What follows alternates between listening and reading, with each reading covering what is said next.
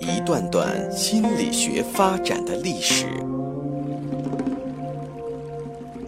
一个个或有趣生动的故事，向大家展示人类行为情绪的原因，最终理解我们自己，认识自己。倾听资深心理咨询师刘铁铮的心理故事会，上山微电台独家首发。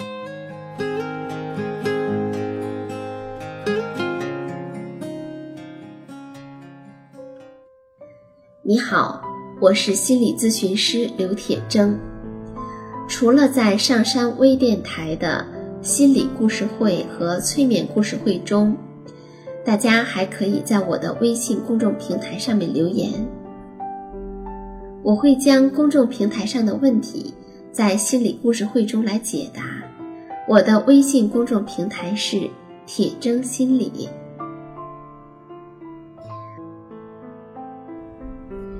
今天我们接着来了解安娜·弗洛伊德和他的儿童精神分析观。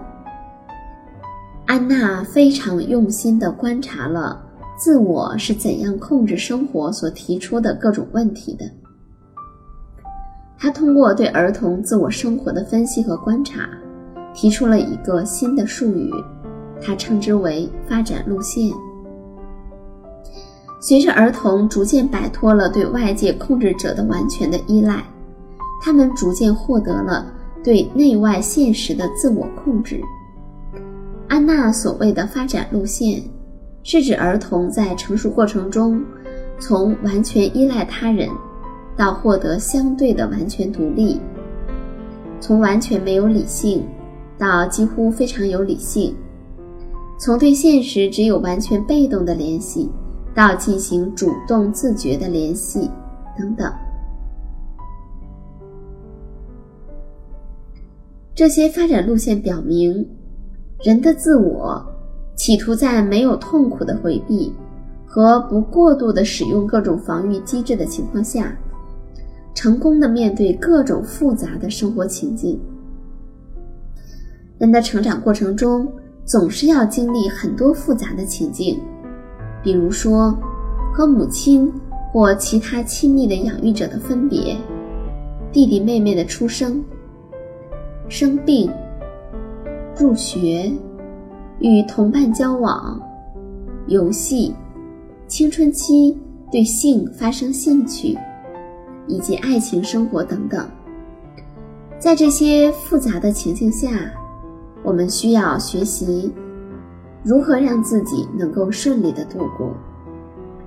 安娜一共划分了六条发展路线，他们共同的主题是。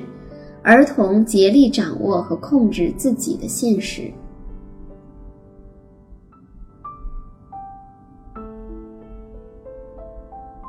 这六条发展路线分别是：第一是从依赖他人到情绪上的自力更生；二是从哺乳到合理的饮食；三是从大小便失控。到能进行适当的控制。四，是从对自己身体的管理不闻不问，到负起责任。五，是从关注自己的身体到关注玩具，从喜爱游戏到参加工作。第六，是从以自我为中心到建立友谊关系。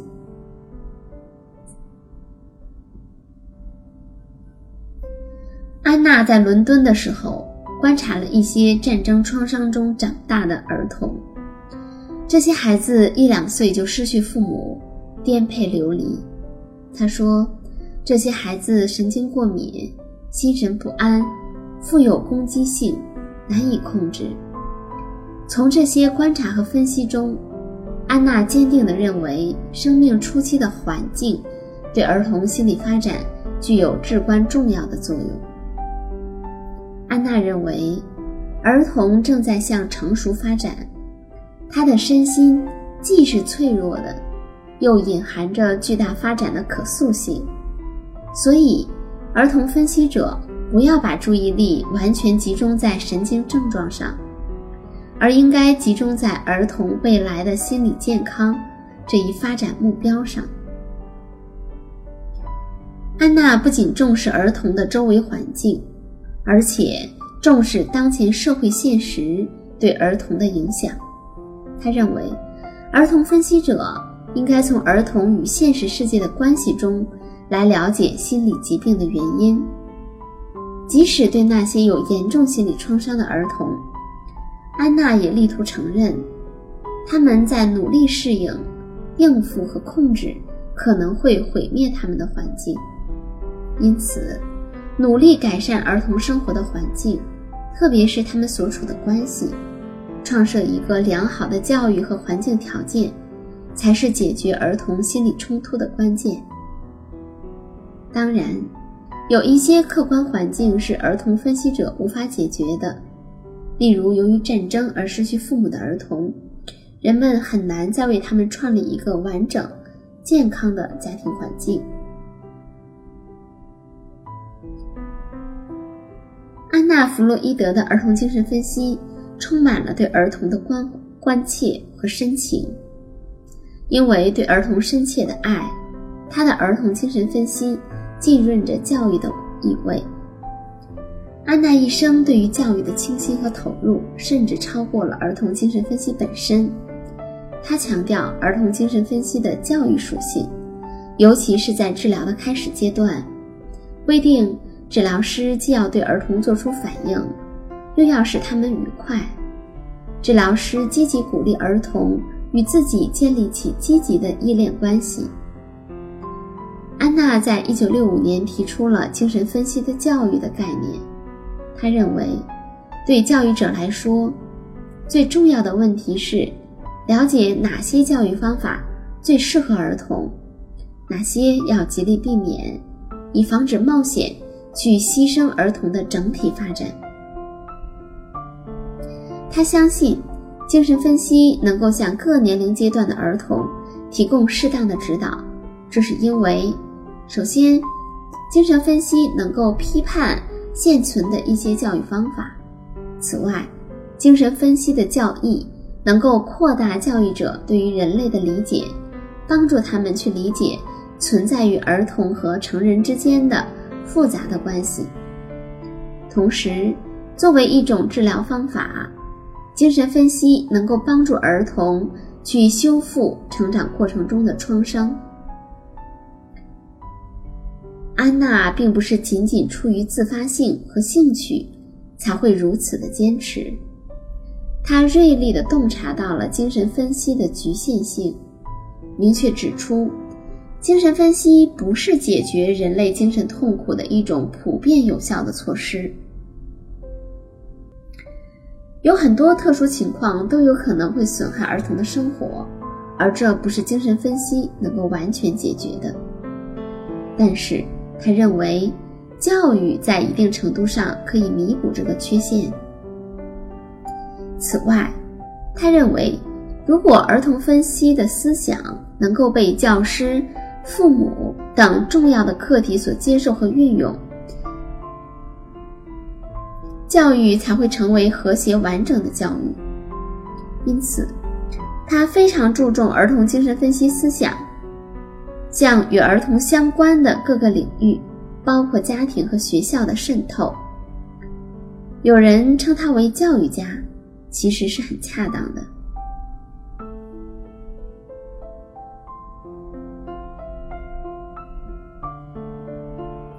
简单的说，安娜的儿童精神分析理论有几个要注意的地方：第一，儿童和分析师的关系是特殊的。儿童的父母仍然是儿童生命中最重要的人物。治疗师要注意自己，既不要变成儿童的替代型的父母，又不要变成儿童的伙伴。他们要既要保持权威性，又要有童心，能理解孩子。第二，儿童的象征能力并不像成人那样发达，他们也不像成人那样。能把情绪很好的通过口头来表达。第三，儿童的问题是此时此地的，问题一般都很表浅。第四，儿童分析中要注意防御机制的分析，促进自我功能的发展。在安娜的眼里，自我防御机制是人格的成功保卫者，这是因为自我并没有意识到他在防卫自己。这一切都是在不知不觉中进行的。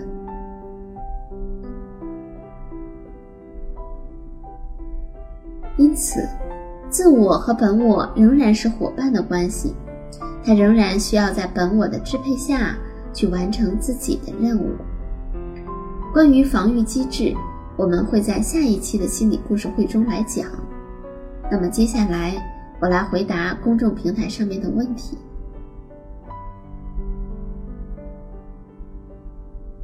有人留言说，我大学毕业后已经工作了六年了，常常会做梦梦到考试，我没有复习考，没有好好努力，在梦中就会焦虑。读书的时候算是个好学生，高考也考得不错。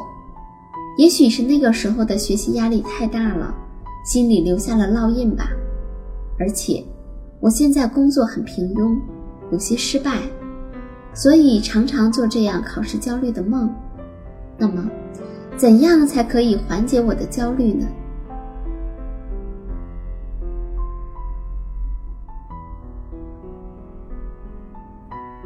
看了这个留言，我想起了北医六院从中老师曾经出了，他曾经出了一个选择题。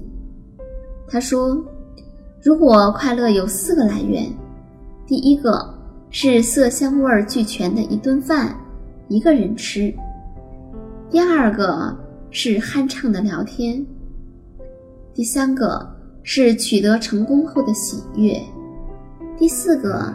是什么都不想，躺在草坪上晒太阳。你会选择哪个呢？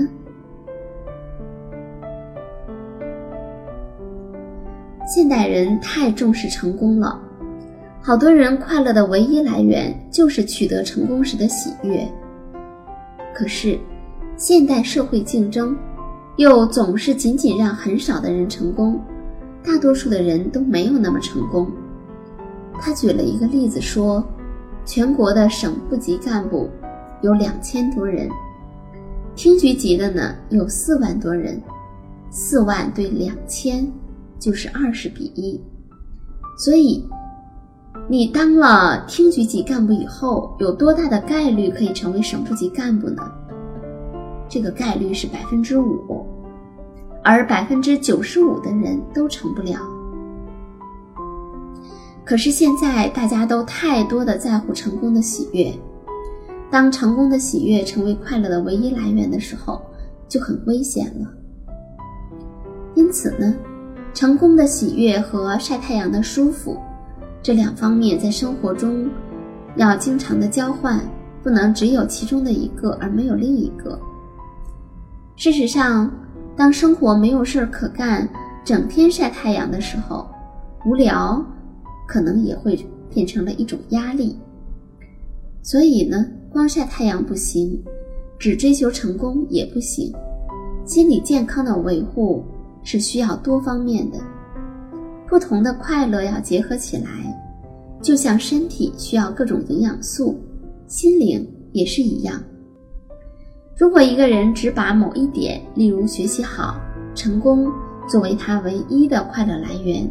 而没有其他的快乐来源的时候，那么当成绩不再显赫，或是生活中的境遇不那么如意，心理上就容易出问题了。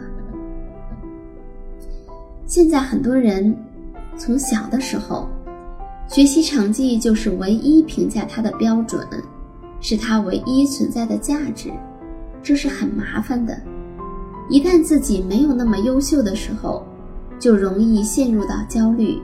不安和抑郁之中，所以呢，我们需要在学习，我们需要学会在生活的点滴中寻找快乐和满足，让自己快乐来源的通道多一些。那么感受就会有所不同了。此外，总是做考试焦虑的梦，也代表了我们内心中的某个部分一直都没有长大。虽然年龄长了，但心理上可能还没有成熟起来。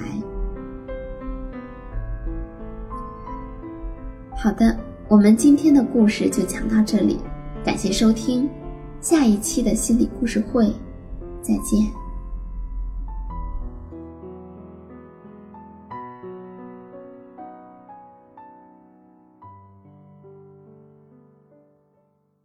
下载喜马拉雅手机应用或登录微信搜索“铁铮心理”或 SS Radio，关注上山微电台，听友 QQ 群二五八二八二六，让我们一路同行。